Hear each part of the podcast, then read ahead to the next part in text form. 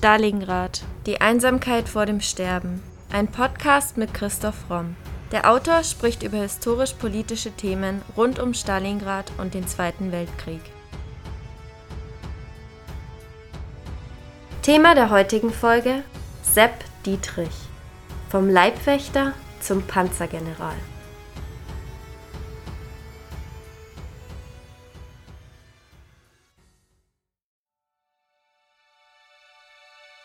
Er ist eine Mischung von Schlauheit und von Rücksichtslosigkeit und Härte.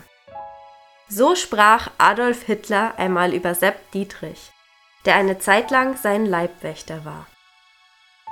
Seine Geschichte erzählen wir in der heutigen Podcast-Folge.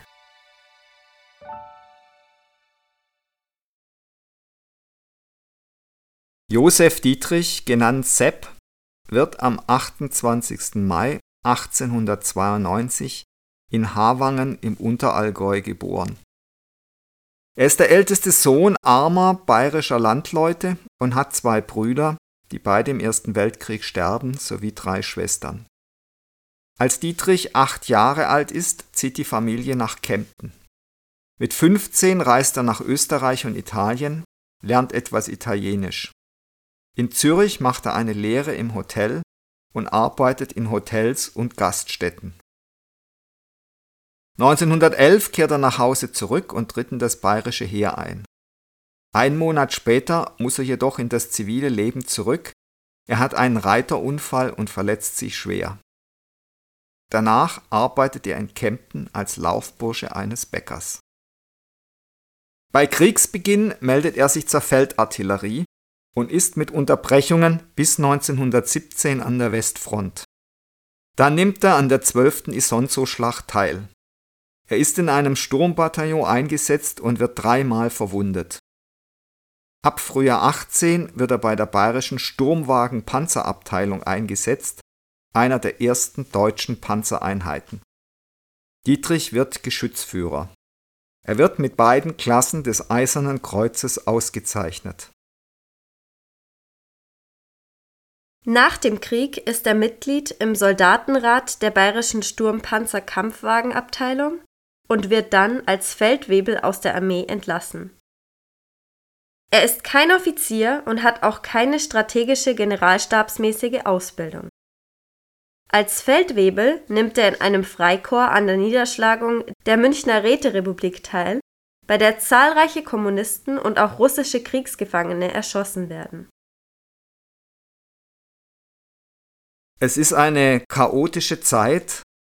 Russland hat ja bereits 1917 kapituliert und daraufhin ist dann die russische Revolution ausgebrochen. Und das bedeutet, dass eben der ganze Osten dort in einem riesigen Umbruch ist.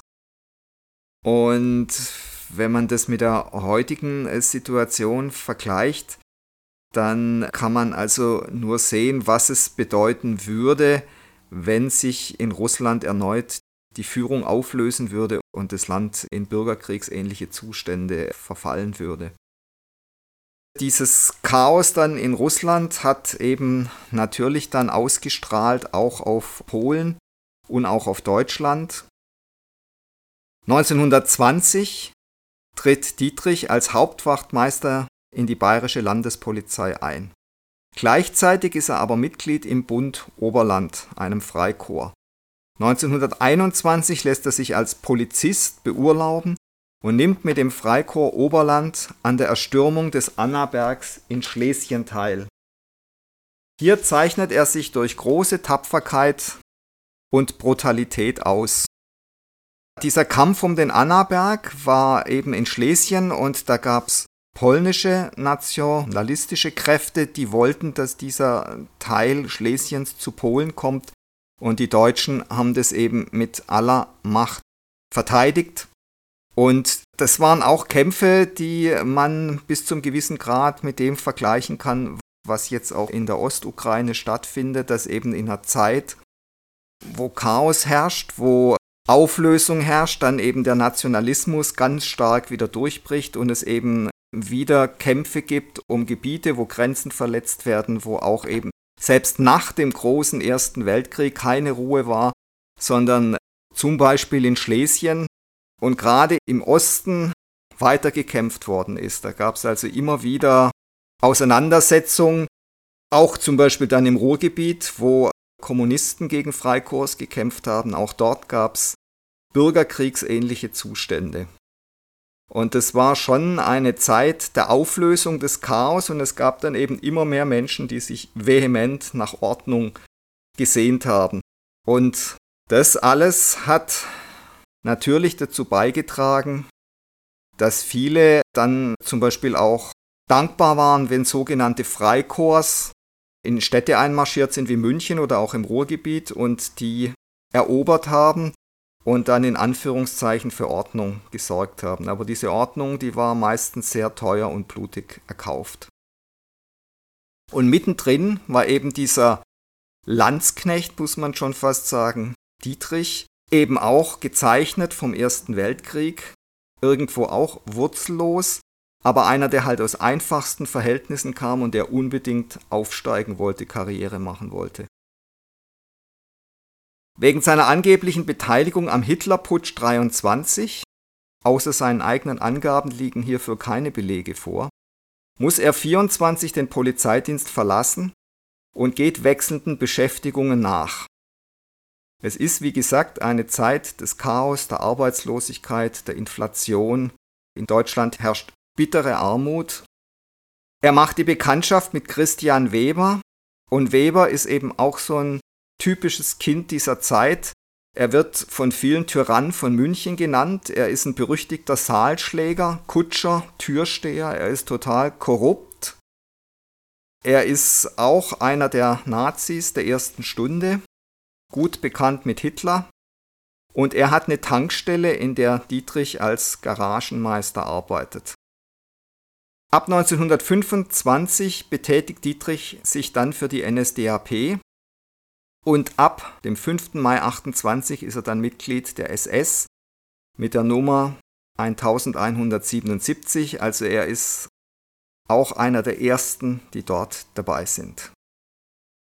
Zunächst arbeitet er als Expedient beim EA Verlag.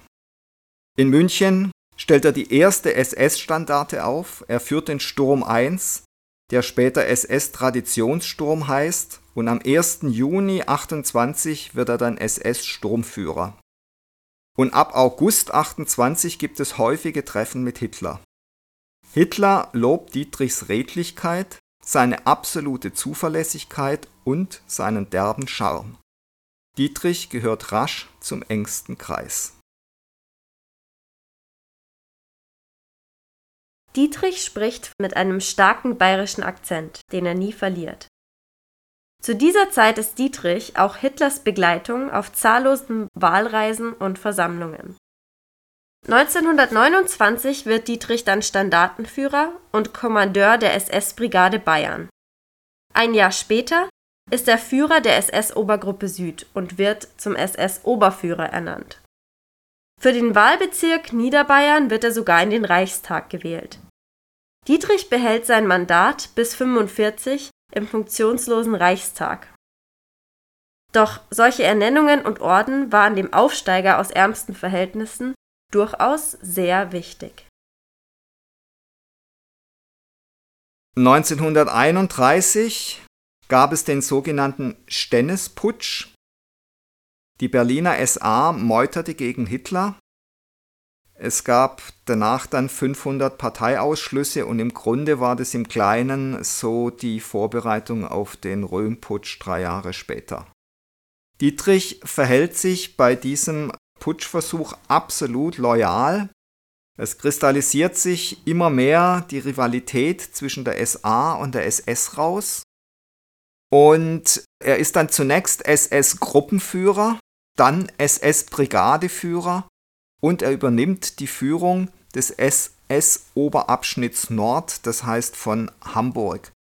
Man sieht an all diesen Titeln, es wirkt ja fast schon lächerlich, wie diese Hierarchien dann immer wieder noch und noch und noch unterteilt werden, aber man sieht, wie wichtig das eben den Nazis und den Leuten, die ihnen hinterhergelaufen sind, waren, eben so einen Titel zu haben.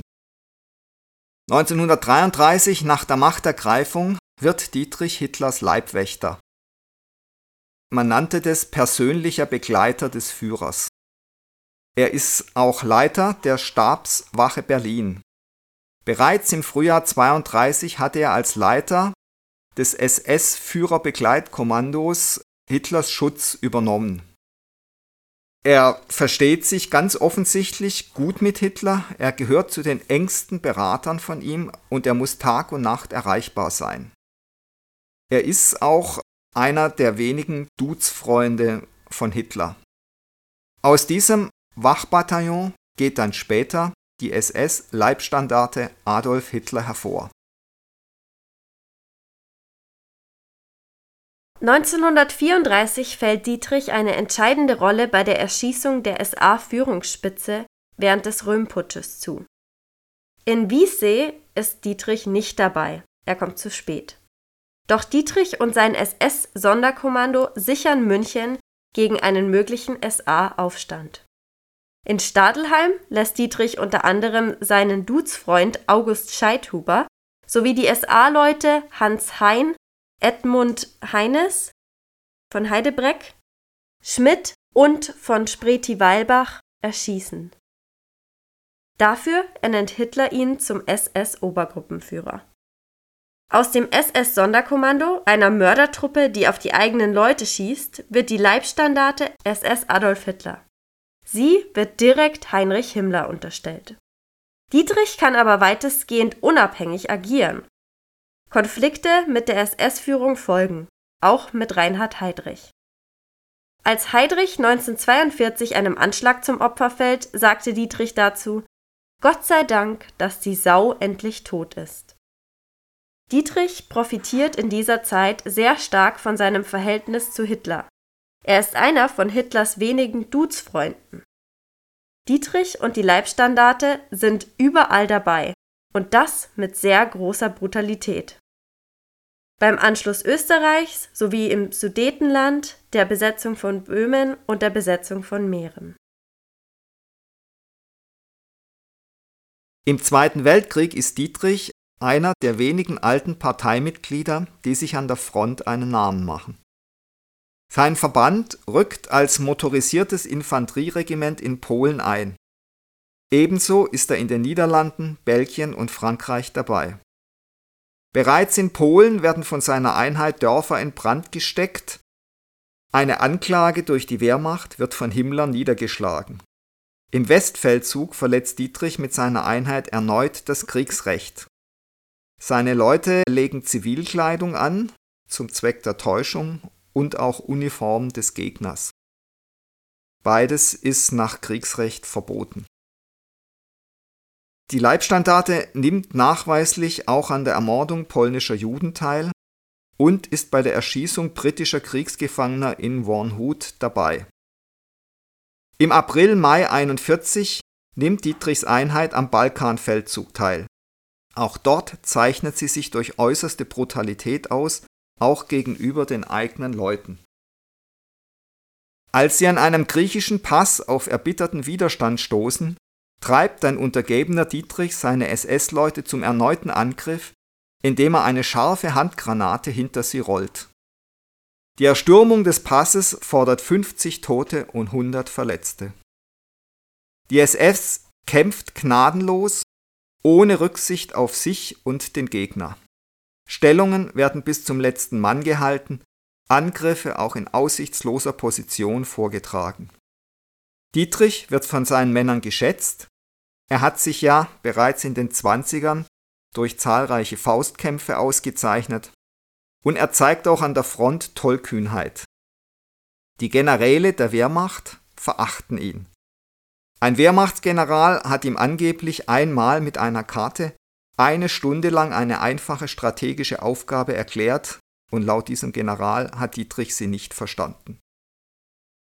Sein Mangel an militärischer Erfahrung gleicht er durch Führungsqualitäten, persönliche Ausstrahlung und rücksichtsloses Durchgreifen aus. Er erhält höchste Kriegsauszeichnungen, wie zum Beispiel das Ritterkreuz mit Eichenlaub und Schwertern. Niemand zweifelt an seinem Mut oder an seiner Härte. Hitler sagt über ihn im Januar 1942, Sepp Dietrich hat eine besondere Rolle gespielt. Ich habe ihn immer dahin geschickt, wo es ganz kritisch war. Er ist eine Mischung von Schlauheit und von Rücksichtslosigkeit und Härte. Während des Krieges erschafft das Regime die Legende von Dietrichs militärischer Tüchtigkeit. Die Gräuel, für die er dabei verantwortlich ist, werden ignoriert. Dietrich wird Oberstgruppenführer. Nach der Eroberung von Rostov 1942 erhält er von Hitler zum 50. eine Dotation von 100.000 Reichsmark. In diesem Jahr trennt er sich auch von seiner ersten Frau und heiratet die wesentlich jüngere Ursula Moninger. Seine Erfolge werden von der NS-Propaganda ausgeschlachtet.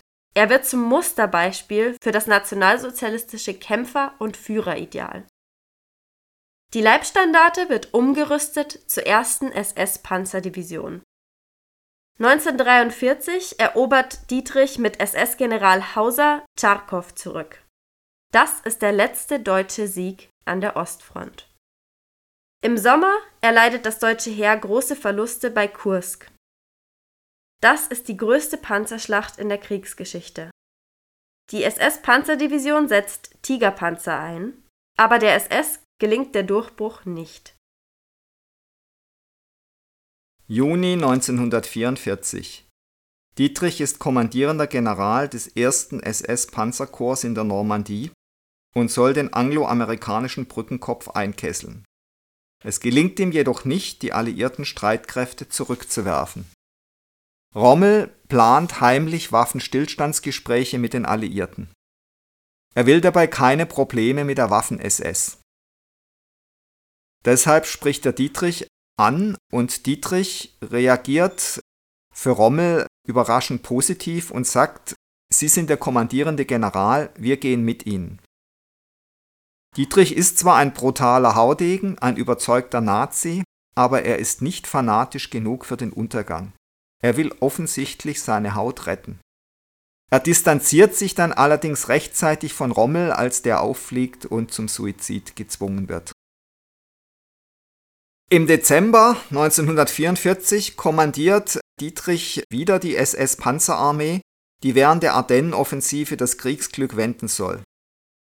Er tut, was er kann, merkt jedoch bald, dass er vor einer unlösbaren Aufgabe steht, da die alliierte Luftüberlegenheit erdrückend ist und er gibt sich keiner Illusion mehr hin. Am 17. Dezember erschießen deutsche Truppen bei Malmedy kaltblütig etwa 100 amerikanische Kriegsgefangene unter dem Oberbefehl Sepp Dietrichs. Für dieses Kriegsverbrechen muss er sich später vor einem amerikanischen Militärgericht verantworten in Nürnberg. Gegen Kriegsende kämpfen Dietrichs SS-Verbände in Ungarn und Wien. Seine Panzerarmee muss sich zurückziehen und ergibt sich.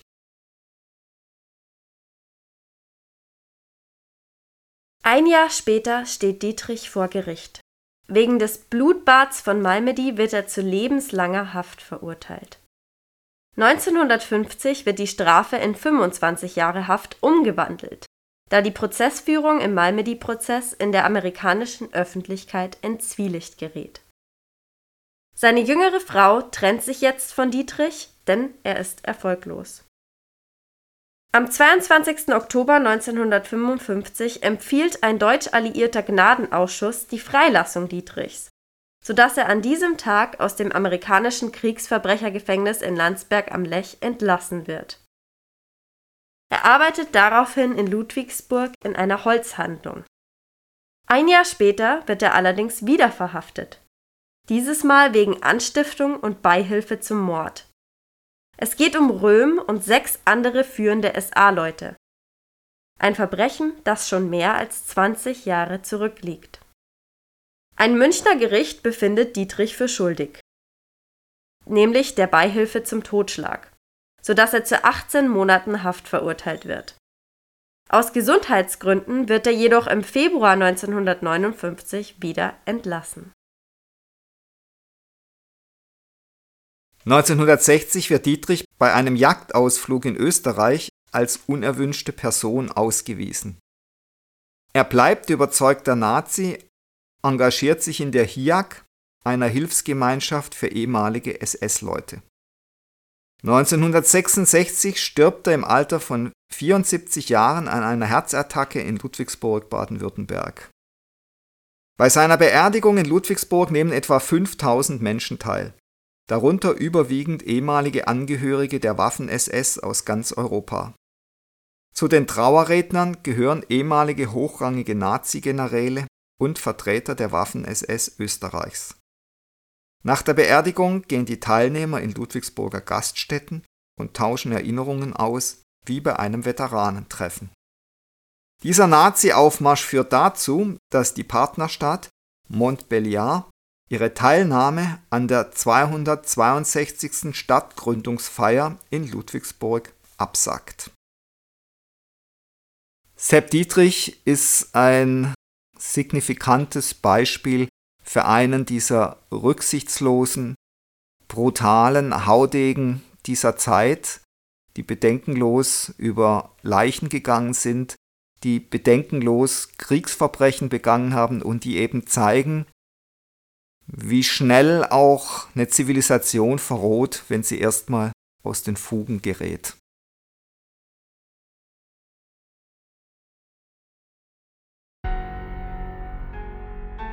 Das war Folge 130 unseres Podcasts Stalingrad, die Einsamkeit vor dem Sterben.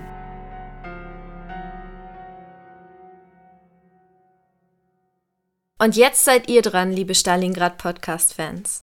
Wir freuen uns sehr, dass euch unser Podcast auch nach mittlerweile fast zwei Jahren noch so gut gefällt. Damit es auch so bleibt, wollen wir zur Abwechslung mal von euch hören. Themenvorschläge sowie Anmerkungen und Anregungen nehmen wir gern bei primero.primeroverlag.de oder über Instagram bei primero-verlag entgegen. Und wenn ihr euren Lieblingspodcast anderweitig unterstützen wollt, schaut doch mal auf unserer Website vorbei und browst unser Bücherangebot. Wenn euch der Historienroman Stalingrad, die Einsamkeit vor dem Sterben gefällt, findet ihr bestimmt auch den Wirtschaftsthriller Die Macht des Geldes ganz interessant. Oder, falls euch der RBB-Skandal ganz schön geschockt hat, ist das Albtraumschiff eine Satire der deutschen Film- und Fernsehlandschaft, genau das Richtige. Alternativ freuen wir uns auch immer über kleine Spenden via PayPal. Den Link dazu findet ihr in der Podcast-Beschreibung und auf unserer Website. Aber in jedem Fall vielen Dank, dass ihr so treu und interessiert unseren Stalingrad Podcast hört. Wir hoffen, ihr bleibt uns noch über viele weitere Folgen erhalten.